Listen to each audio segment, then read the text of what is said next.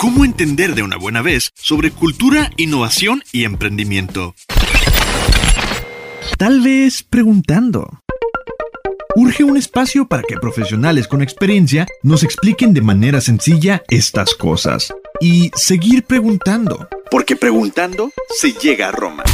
Y en nuestro caso, a múltiples soluciones para el día a día.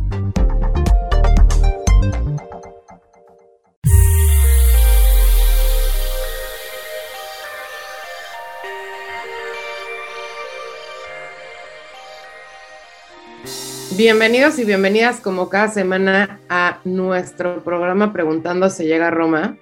Em, otra vez saludamos como siempre a Mary y a nuestras preguntonas por ahí. Eh, pues hoy queremos hablar de un tema muy interesante para nosotros. Nosotros estamos súper clavadas en, en la parte de tecnología, pero creemos que hay mucha gente allá afuera, como ustedes que seguro nos escuchan, que hoy todavía no saben la cantidad de oportunidades que hay al estudiar o enfocarse, profesionalizarse en, con un enfoque tecnológico. Eh, de verdad, nosotros lo vemos día a día, hacemos reclutamiento de eso, hacemos relaciones públicas de eso, o sea, cada vez está creciendo más y hoy me parece que está un poco enfocado en cierto sector de la población que todo el tiempo estamos clavados con esa información pero creo que una de las cosas que hacemos aquí en Preguntando se llega a Roma es tratar de llegar a mucho más gente y a mucho más cabezas. Y bueno, sin todo este monólogo, me gustaría eh, hoy presentar a Rocío Pérez. Chio es Student Success Manager en Ironhack y en pocas palabras, lo que hace es que los estudiantes de estos bootcamps tecnológicos se puedan posicionar en diferentes empresas y startups a nivel Latinoamérica, Estados Unidos, pero ella nos va a platicar un poquito más. ¿Cómo estás, Chio? Hola, Fer, muchas gracias. Muy bien, ¿y tú? Muy bien.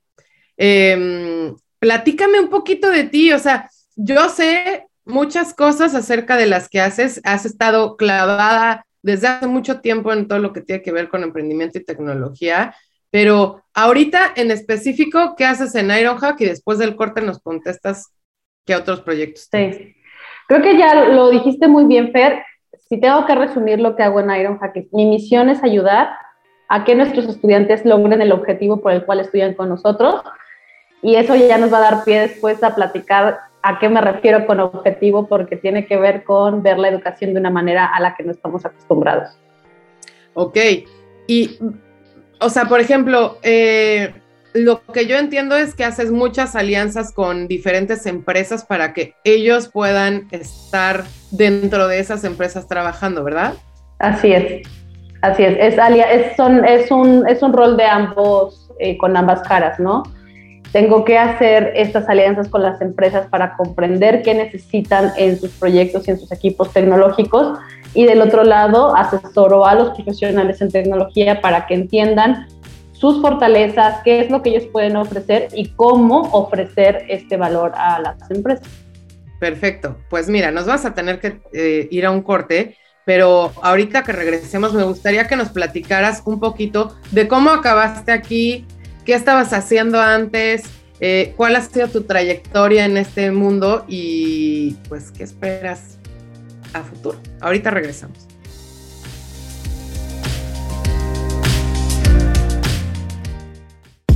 Somos tu opción si buscas conocer sobre las startups, tecnología y sustentabilidad. Preguntando se llega a Roma.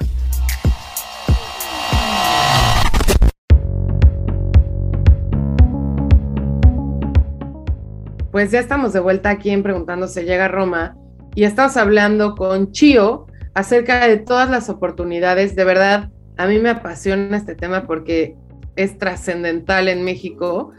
Y me gustaría saber un poquito, tú cómo acabaste ah, siendo Student Success Manager aquí en eh, Ironhack. Yo te conozco de antes, pero bueno, las personas no. Exacto. No, pues ahí va, este, ahí va la historia de mi vida. Eh, Yo creo que, creo que es bien importante encontrar tu vocación o, hay un ejercicio padrísimo que hago con, mis, eh, con las personas a las que ayudo que se llama Ikigai, que es encontrar tu razón de ser. Y si yo tengo que resumir mi razón de ser es ayudar a las personas a crear sus propias oportunidades.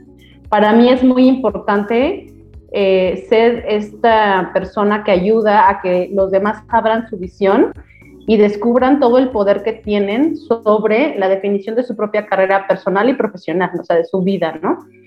Em, y esto pues viene de un interés eh, personal y de educación. Yo estudié comunicación, o sea, yo soy comunicóloga de formación.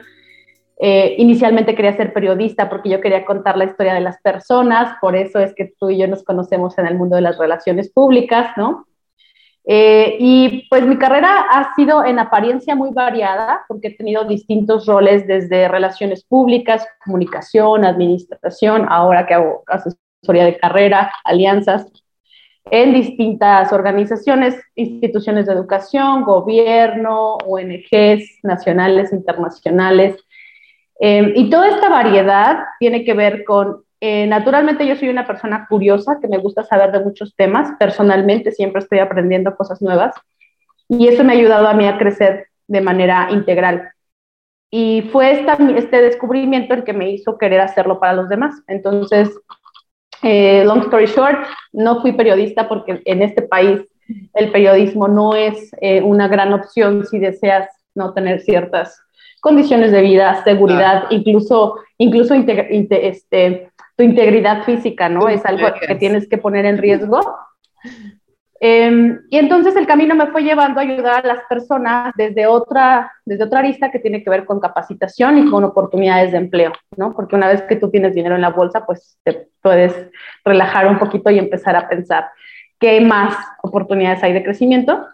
Eh, y por eso es que me acerqué, primero me acerqué al desarrollo social con el gobierno federal, pensando que, pensando que el objetivo era ayudar a la gente a encontrar estas oportunidades. Muy pronto descubrí que, pues que no iba por ahí, ¿no? Y que las instituciones tienen una agenda muy específica para, para hacer que la, la gente se quiera quedar donde está.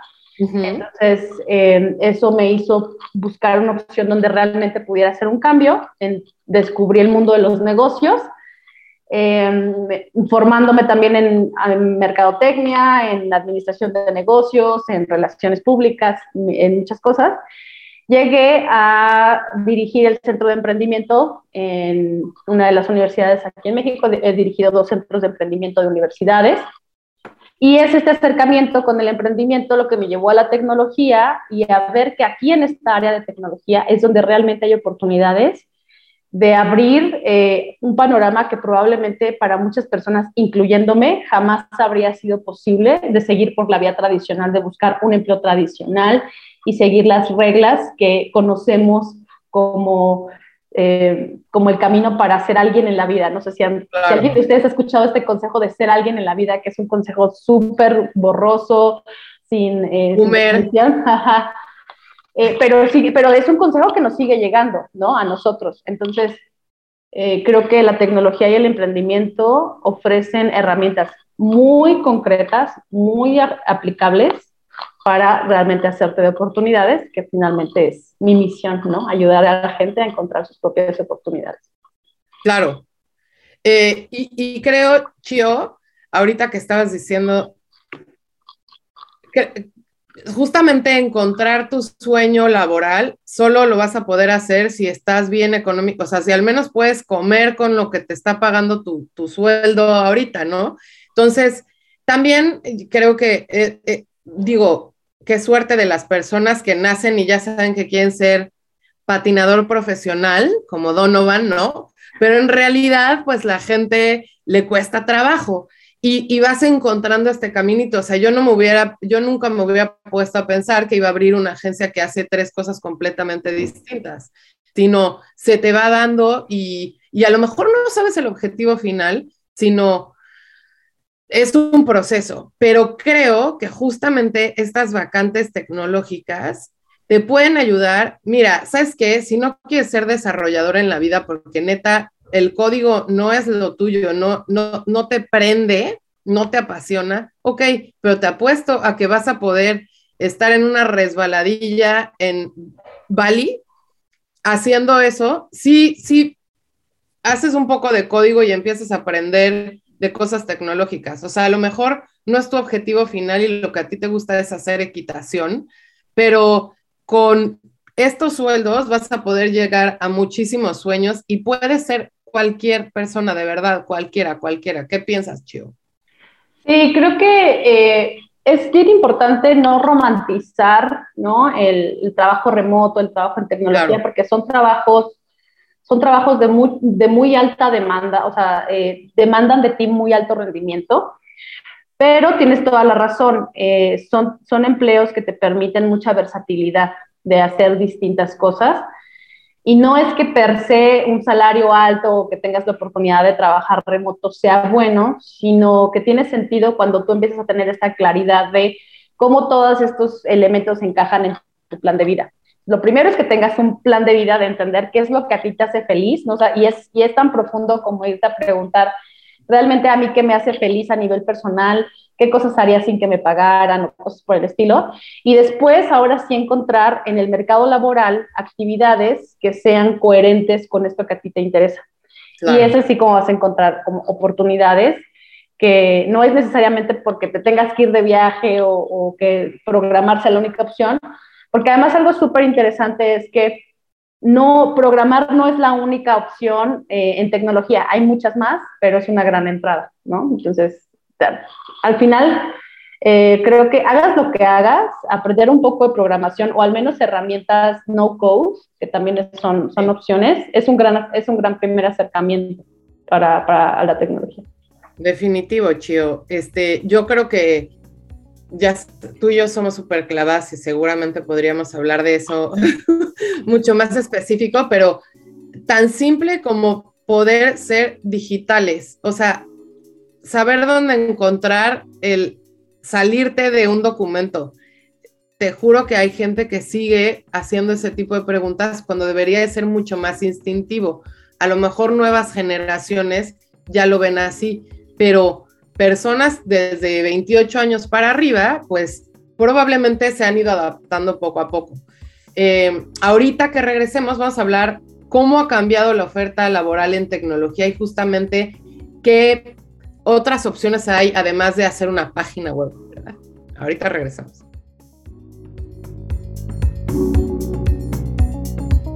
Preguntando se llega a Roma. Te acercamos a las y los expertos que son referente de su campo profesional en México.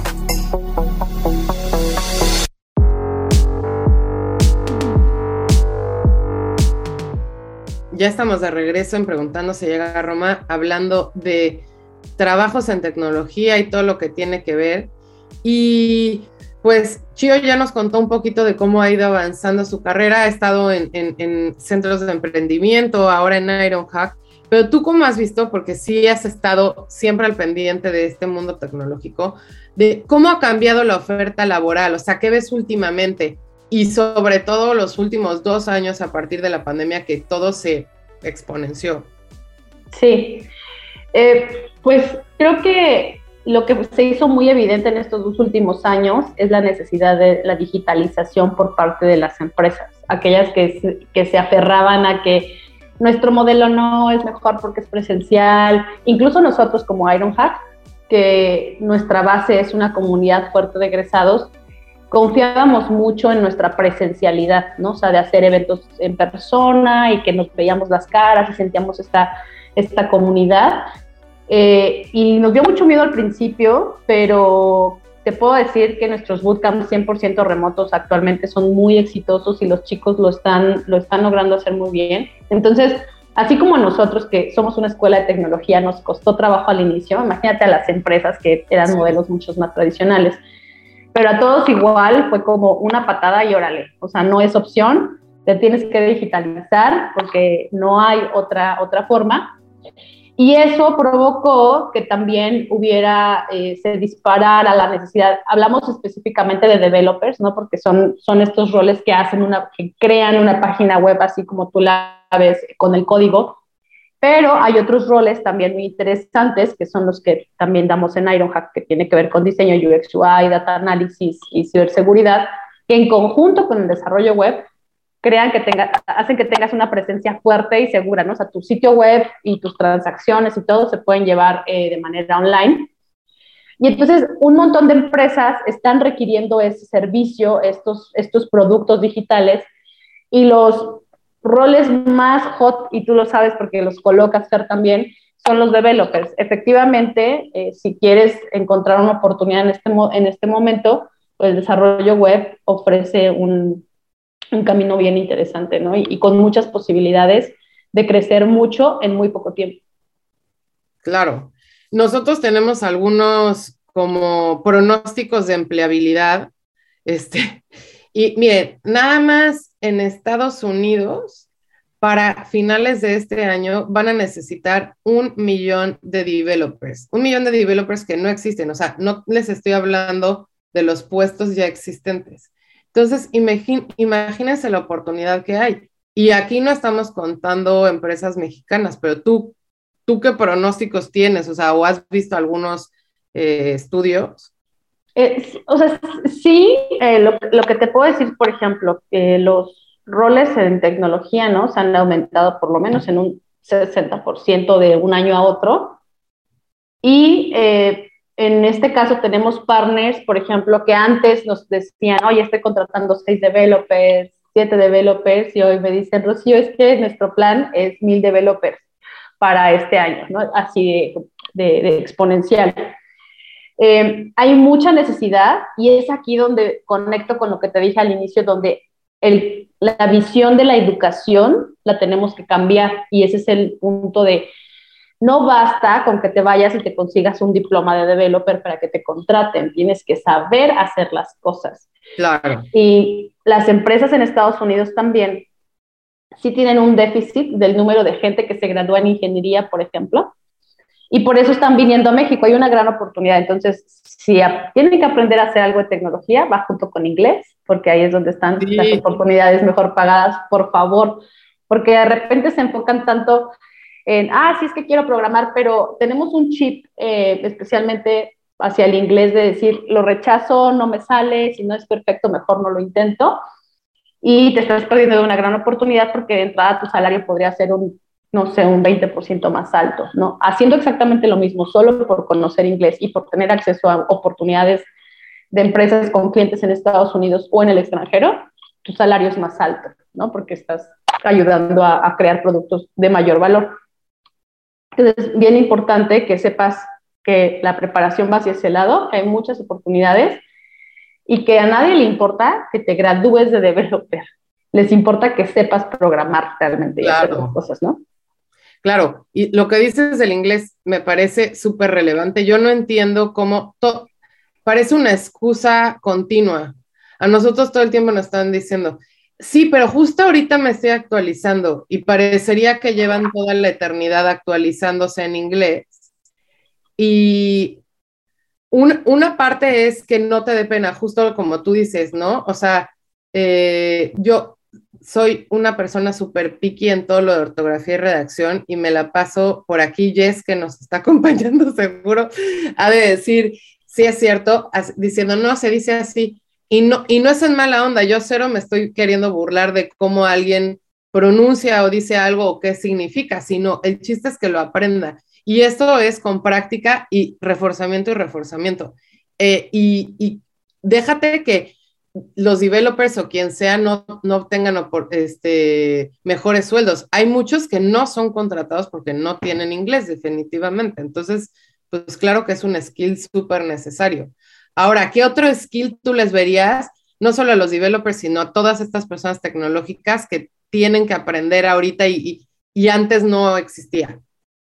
Inteligencia emocional en general, que implica el manejo de otras, de varias habilidades, ¿no? Eh, tu comunicación estratégica, empatía, tu pensamiento crítico, eh, que tiene que ver, identificar tus emociones, o sea, cómo te estás sintiendo frente a distintas situaciones, para poder poner esa situación en un punto, en un panorama objetivo que te permita definir cómo voy a lograr lo que yo quiero lograr a partir de entender eh, cómo esta situación influye tanto en mis emociones y en mi forma de sentir como en la de la persona con la que estoy trabajando. Porque algo que tenemos que entender también es que la forma de trabajo global es súper diferente, es mucho más estructurada y necesitamos yo a veces creo que a veces nos tomamos las cosas demasiado personal. Yo soy una persona así también súper apasionada con lo que hago. Y, toca, y toca entender como de, a ver, no, esto es trabajo, eh, tengo que lograr esta meta. Y te hace ser mucho más enfocado al objetivo que te permite no estarte distrayendo con, ah, ya me miro mal, a lo mejor no le gustó mi trabajo, no me respondió y quizás le gustó lo que estoy haciendo, porque esas cosas que parecen insignificantes tienen un impacto muy grande en la competitividad general de las empresas. O sea, no sabes el impacto que tiene que la gente no sepa comunicarse e interactuar de una manera coordinada y poco visceral. O sea, ya nos tenemos que ir a un corte, pero yo te podría decir que no hay semana de mi vida que no piense en que debería de hacer un curso y no es porque yo me crea la gran cosa, sino porque me regañaron tantas veces por no hacerlo bien que pues aprendí cómo mandar un mail o cómo tener acercamiento con diferentes personas dependiendo de cómo es la otra persona, en qué área está, qué tanto lo conoces, si tiene que ser formal o informal. Y esto es algo que no solo los developers, sino cualquier persona tendría que aprender, pero el developer luego le cuesta un poquito más de trabajo. este, ahorita que regresemos, si quieres, seguimos con estas echadas y me platicas un poco.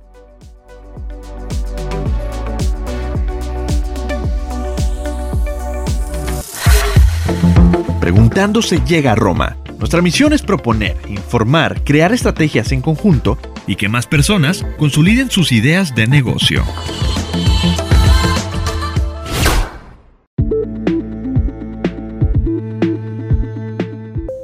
Ya estamos de vuelta con Chio platicando de trabajos tecnológicos y estábamos hablando de las habilidades que necesitaban los desarrolladores, pero creo que algo que nos quedamos un poquito atrás es justamente hablábamos de que los desarrolladores son los más necesitados, pero también hay otras vacantes tecnológicas y digitales que creo que están súper relevantes y pues si quieres platicarnos un poquito de las que tú ves más top, dinos.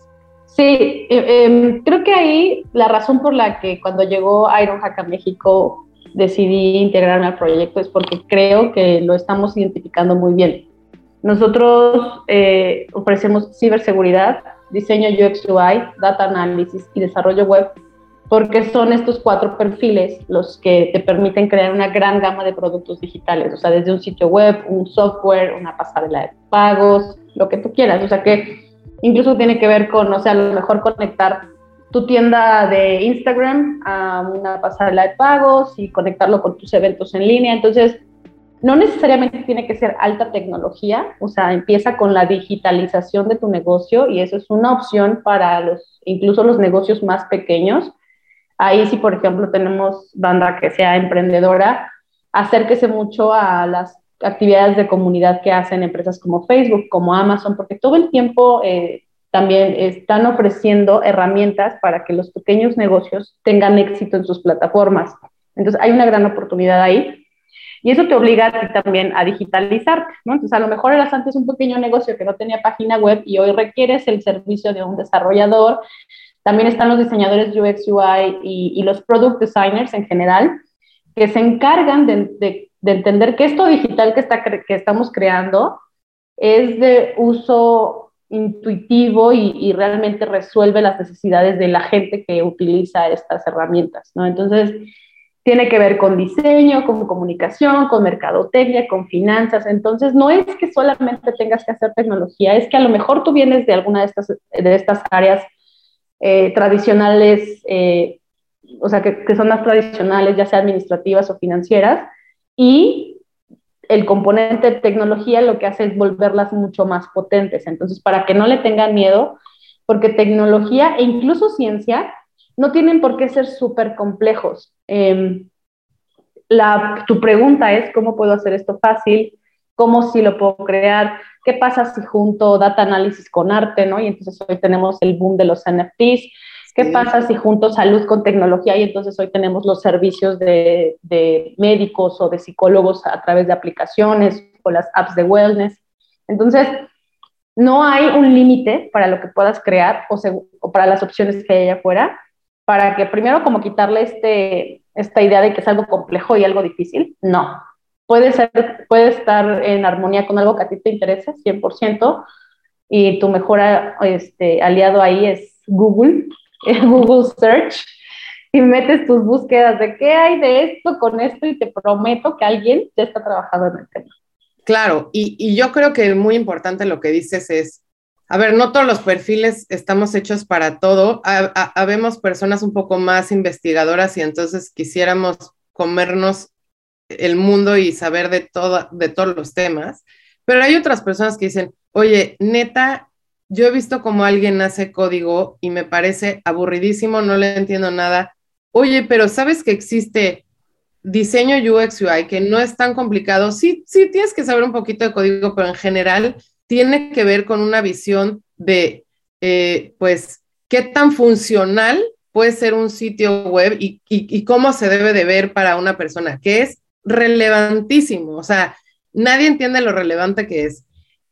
Por ahí espero que no me escuche una persona con la que tuve una entrevista porque vamos a pichar a un cliente que le dije, si no mejoran su sitio, no vamos a poder hacer nada con ellos, porque no pueden salir en, medios de comunicación con este diseño, aunque, aunque funcionalmente esté precioso, o sea, sirva perfecto su base de datos, pero físicamente se ve como una página de los años 90, early 2000, ya sabes.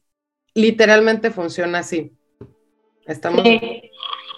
Sí, y ahorita también para los que nos estén escuchando que hacen UX UI, no quiero, no, no, es, no es que sea más sencillo, es, es complicado o es complejo a su, a su manera, porque, híjole, sentarte con un usuario, entenderlo y ah, realmente escudriñar cuál es, eh, cuál es la intencionalidad real o la duda real que tiene un usuario, es todo menos sencillo, pero requiere un set diferente de habilidades que los de un developer, ¿no? Que es donde encuentro este código, este bug. Entonces, el punto está en que tú identifiques hacia dónde están tus habilidades, digamos, natas, y esto es pregúntate dónde te sientes como pez en el agua, eh, cuando, cuando quizá también tienes que preguntarte algo que tú dices, esto todo el mundo lo sabe hacer, porque generalmente pensamos que todo mundo sabe hacer bien lo que a nosotros es muy, para lo que para nosotros es muy sencillo de hacer, ¿no? Yo mucho tiempo pensé, que aprender a comunicar era tan sencillo y tenía tan poco valor porque era muy fácil. Y fui descubriendo, o sea, me peleé con esta parte porque digo, yo empecé queriendo ser periodista, escribir, comunicar, pero es fue este mensaje como de, no, hombre, eso todo el mundo lo sabe hacer, ¿no? Cualquiera que pueda abrir la boca está comunicando y hoy en día me doy cuenta de que no tiene nada que ver que sepas hablar con comunicar.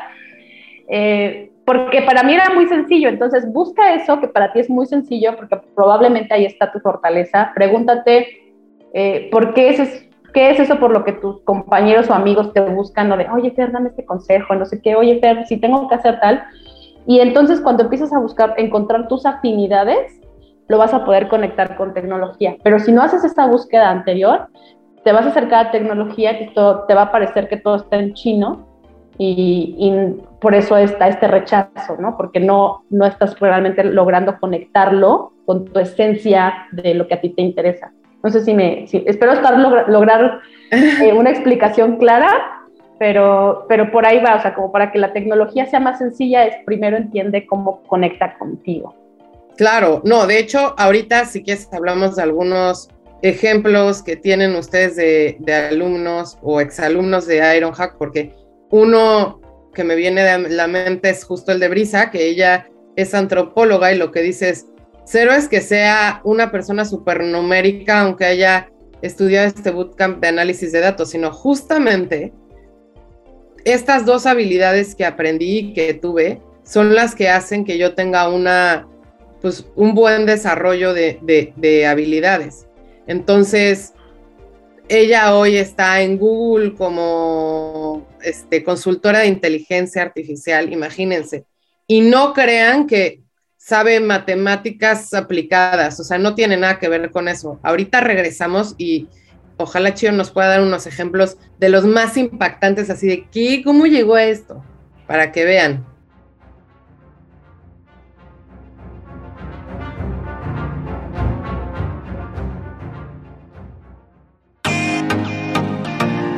En Preguntando se llega a Roma, encuentras noticias sobre innovación y charlas sobre el quehacer de emprendedores locales y nacionales. Sigue escuchando.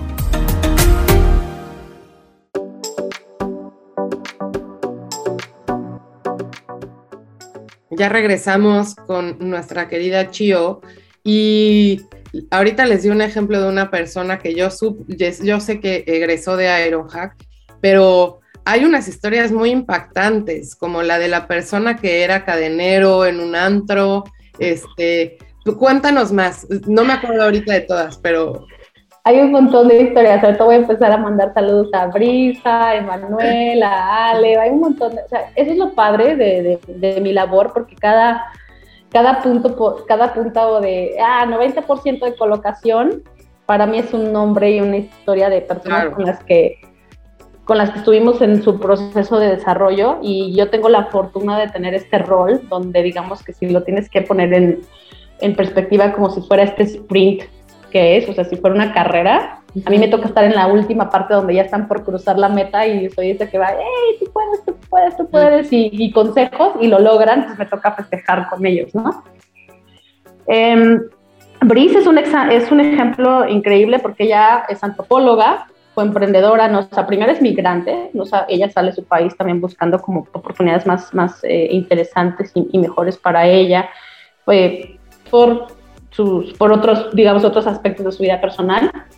Llega a México, se pone como emprendedora, eh, muchos retos, porque emprender, imagínate, emprender como migrante este, en, en, marketing, porque además ella pues, de por sí venía como aplicando los fundamentos que ya sabe a otra cosa, ¿no? Porque creo que hacía como temas más de inteligencia de negocios y marketing, siendo antropólogo, ¿no? Claro. Em, y después ven data analysis como esta herramienta súper potente para llegar al siguiente nivel, pero el reto es como, oye, yo nunca me he metido así hardcore a hacer este, gráficas ni analizar datos, lo hizo súper bien y hoy en día está ayudando a, este, a Google con su, en su área de inteligencia artificial, ¿no? Como consultora. Y así tenemos ejemplos de chicos que están en Twitter, que gente que está ya en Facebook, ¿no? De Iron Hackers que han migrado a, a, este, a Facebook en, en, Estados Unidos para formar parte del equipo. Y estas otras historias que tú cuentas, por ejemplo, de Emma, eh, que es nuestro, actualmente es nuestro teacher assistant en WebDev, él era este cadenero, ¿no? O esta, sí, seguridad en, en, un, en los antros.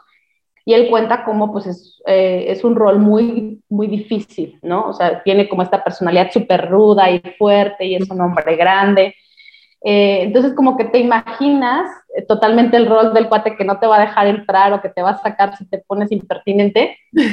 y del otro lado, toca conocer a Lema, a Lema que dice, es que espérame, también del otro lado sí está otra persona, ¿no? Que, que ahora, ahora lo conoces y ya es, eh, pues puedes apreciar otra faceta, ¿no? Que, que, ya se permite porque está en un lugar donde no tiene que usar ese rol fuerte y duro para, para trabajar. Em, y en desarrollo web encontró una oportunidad súper grande donde no hay requisitos de escolaridad, no hay requisitos de que hayas tenido que trabajar tantos años en X empresas siempre que seas bueno haciendo código. Creo que si vienes de un rol que, o, de una experiencia profesional donde no has tenido tantas oportunidades o, eh, sí, o experiencia previa, desarrollo web específicamente es la más noble, porque es la más flexible y es la más fácil de, dominar y de decir, sé hacer código, aquí está, así se ve, y entonces las oportunidades son más, eh, son más accesibles. Hemos hecho muchas becas, eh, entre ellas con partners como Uber o como Rappi, y esto quiere decir que también tenemos historias de Iron Hackers que cambiaron su rol de repartidores a actualmente ser los data analysts o los developers de estas empresas. Entonces, también hay este, algo, que, algo muy, muy padre es que la gente, me, me toca ver cómo, cómo los Iron Hackers encuentran valor en su profesión y no solamente en su profesión técnica, sino que aprenden a valorar incluso este rol de, repartidor, que fue la base para llegar ahí, ¿no? O sea, para llegar a ser developer. Entonces, creo que hay una resignificación y una dignificación de lo que, de lo que es el empleo, que es muy padre eh, a nivel personal.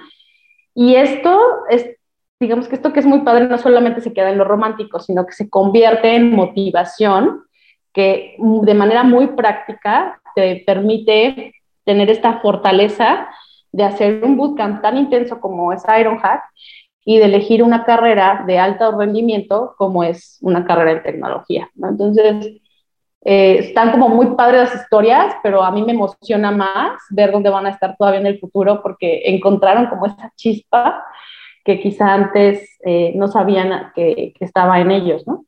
Claro, no, y yo creo que como tú dices, luego romantizamos mucho lo del empleo y, también hablemos de, emprendimiento, ¿no? O sea, yo ya estoy harta de mi trabajo, este, no sé, te estoy inventando. Hago, justo, tuvimos un taller de periodistas, ¿no? Hago periodismo y no es que esté harta, pero ya siento que me cuesta muchísimo trabajo buscar información. Pues me meto al taller de análisis de datos y no es que mañana me convierta en analista de datos, sino voy a ser una periodista que puede hacer un análisis de información y de investigación mucho más profundo que otros. O soy, no sé, justo, soy una emprendedora que tiene una agencia y que necesita tener a su cargo desarrolladores. Pues chance y estudio desarrollo web, no para yo hacer las páginas web, sino para saber si me las están entregando bien, si podría ser mejor. Em, o por ejemplo, diseño UX UI pues a lo mejor soy el CEO de una app impresionante y quiero saber cómo se podría mejorar y aunque yo no lo efectúe, alguien más me puede ayudar, pero yo ya puedo supervisar esto porque amigos, la base del emprendimiento es tú haber metido las manos a la masa también antes de hacerlo, no, no, eh, ahí es como mejor te va a ir, pienso, o, que, o tú qué piensas, Chio que no. Sí, hay distintos roles. Creo que en el emprendimiento, o sea, el emprendimiento y la tecnología, hay dos, hay dos cosas que son súper fundamentales, que es elegir bien a tu equipo fundador y elegir gente, además de que sea gente en la que confías por, no porque te caiga bien, sino por su formalidad y por su capacidad de ejecución. Eh, también por la diversidad, o sea, elige gente que no sepa hacer exactamente lo mismo que tú. Por eso es que no siempre es una gran idea hacer startups con tus amigos, porque generalmente tienen perfiles muy similares. Mm. Pero en el caso donde a lo mejor, oye, queremos, tenemos esta visión y tenemos perfiles muy similares, pues cómo enriqueces esta variedad, ya sea tú adquiriendo nuevas habilidades o trayendo gente que sí tenga estas habilidades, eh, sobre todo en tecnología, porque el gran reto de los emprendedores cuando no son eh, founders técnicos es el que tú dices. No saben eh, cómo hacer las cosas, les cuesta más trabajo y pues es mucho más fácil también que estén intentando hacer un producto mil veces con bastantes fallos porque no, no saben cuál es la forma correcta de hacer tecnología, ¿no? Claro, Chivo. Pues está en el punto más interesante la plática, pero pues ya vamos a ir a nuestra última sección. Obviamente esperamos tenerte de nuevo en el programa para hablar de cosas más específicas, eh, pero ahorita regresamos y vamos a la última sección y te preguntamos en qué otros proyectos estás trabajando. Vale.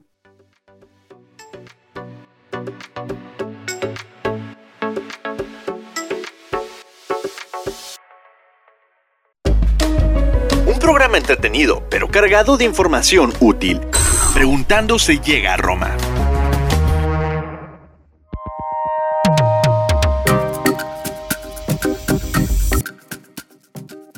Ya volvimos aquí a nuestra última sección del capítulo de hoy, que es trabajos en tecnología y todas las oportunidades que hay. Y ha estado súper padre esta entrevista con Chio, esta plática, ¿cuál entrevista? Este, es plática. Eh, pero oye, yo sé que siempre estás metida en muchas cosas. Ahorita, ¿qué más proyectos estás viendo por ahí? Em, cuéntame. Ya siempre estás. bien, me conoces muy bien, Fer.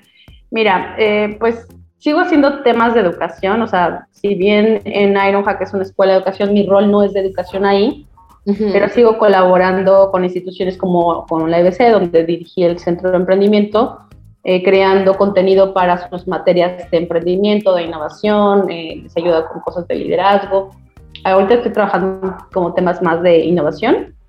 Y eh, mi comunidad aquí es como encuentren comunidades que les aporten muchísimo valor. La mía ha sido Startup Weekend.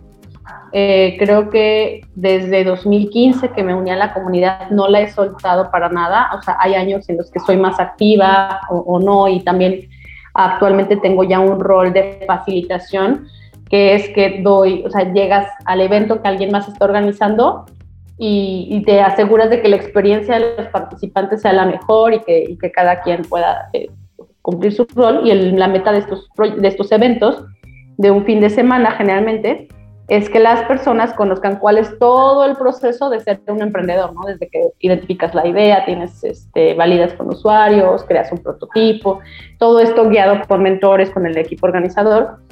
Y eh, Startup Weekend no lo suelto y de hecho en marzo voy a estar facilitando eh, Startup Weekend Blockchain, que también tiene que ver con tecnologías que me, que me interesan mucho. Perdón, perdón que te interrumpa. Que justo en pandemia como que medio se mm, paró Startup Weekend o algo así y ahorita ¿qué, cosas va a haber además de esa de blockchain en marzo? ¿Van a ser digitales o, o presenciales? Ya empieza a haber eh, presenciales, eh, pero paramos en apariencia, o sea, sí se detuvo porque nuestros eventos igual también eran todos eh, físicos, pero eh, de hecho organizamos el primer, o sea, en Latinoamérica organizamos de los primeros Startup Weekend online, ¿no? Cuando fue el tema de COVID con esta línea, entonces por ahí, les, ahí, por ahí lo encuentran en YouTube facilitándolo en nuestro Zoom este, digital. Eh, ahora pues estamos haciendo las cosas híbridas, ¿no? Y también eh, buscando que en la medida de lo posible sea físico. La verdad es que no sé bien cómo va, cómo va a estar, eh, ustedes pueden siempre ver la agenda en Startup Weekend, cuáles son los siguientes eventos. Sé que hay uno digital antes del de blockchain, entonces por ahí si quieren el detalle de las fechas se los paso, pero si no, chequense la página de Startup Weekend, ¿no? Eh, así tal cual las redes sociales pueden ver cuáles son los, eh, los eventos, porque siempre que tenemos evento lo publicamos por todos lados, ¿no? Y, esta, y esa es otra de mis, digo, otra de mis pasiones, ayudar a que la gente conozca el emprendimiento, se vincule. Y creo que otro proyecto que no tiene que ver con emprendimiento, que es más cultural, es traducciones.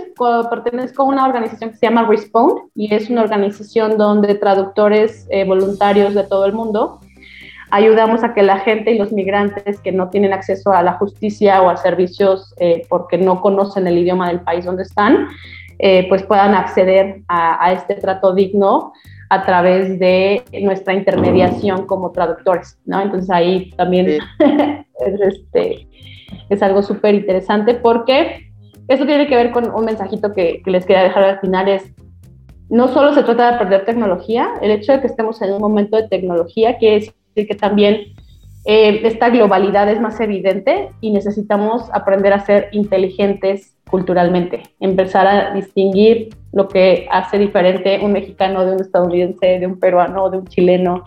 Y eso, esta inteligencia cultural, también va a ayudarte a que seas mucho más eficiente a la hora de trabajar. Definitivo, Chio. Oye, qué, qué buen cierre. Y ya se nos acabó el tiempo, pero les puedo decir que Chio en LinkedIn es top de así de contenido. Eh, si quieres, ¿dónde te podemos encontrar? Eh, déjanos tus redes sociales o tu mail. Sí, eh, pues soy Rocío PMZ en todos lados, Twitter, Facebook, Instagram, es como mi dirección digital. En LinkedIn también, Rocío PMZ, o sea, el slash, eh, Rocío PMZ, o me encuentran como Rocío Pérez, pues Rocío Pérez Ironhack, hay este, una en México, hay otra en España, pero en México esa soy yo. entonces, si quieren conectar en LinkedIn, feliz de conectar con ustedes y en redes sociales, pues mis redes sociales todas son públicas, entonces también si quieren seguir Facebook, Twitter, Instagram, es Rocío PNZ. Perfecto, Chio. Te vamos a, obviamente, a taguear. Eh, ya nos tenemos que ir, pero estoy segura que, podemos hablar de muchas cosas más. Eh, te agradecemos muchísimo que hayas estado con nosotros. Agradecemos a nuestro productor Eri como cada semana, a Jess que también estuvo con nosotros el día de hoy por acá. Eh, nos pueden escuchar cada martes a las 12 pm Tijuana y a las 2 pm Ciudad de México en Ibero TJ Radio y en todas las plataformas de streaming como Preguntando si llega a Roma. Muchísimas gracias, Chio. Gracias, Fer. Gracias por la invitación. Gracias. Un beso a Mary y a las bebés. Bye bye.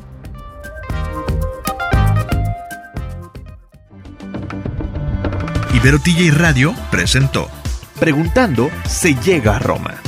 Tenemos la misión de proponer, informar y que más personas consoliden sus ideas de negocio. Síguenos en Instagram como preguntando-podcast. Ahí atenderemos tus dudas y sugerencias.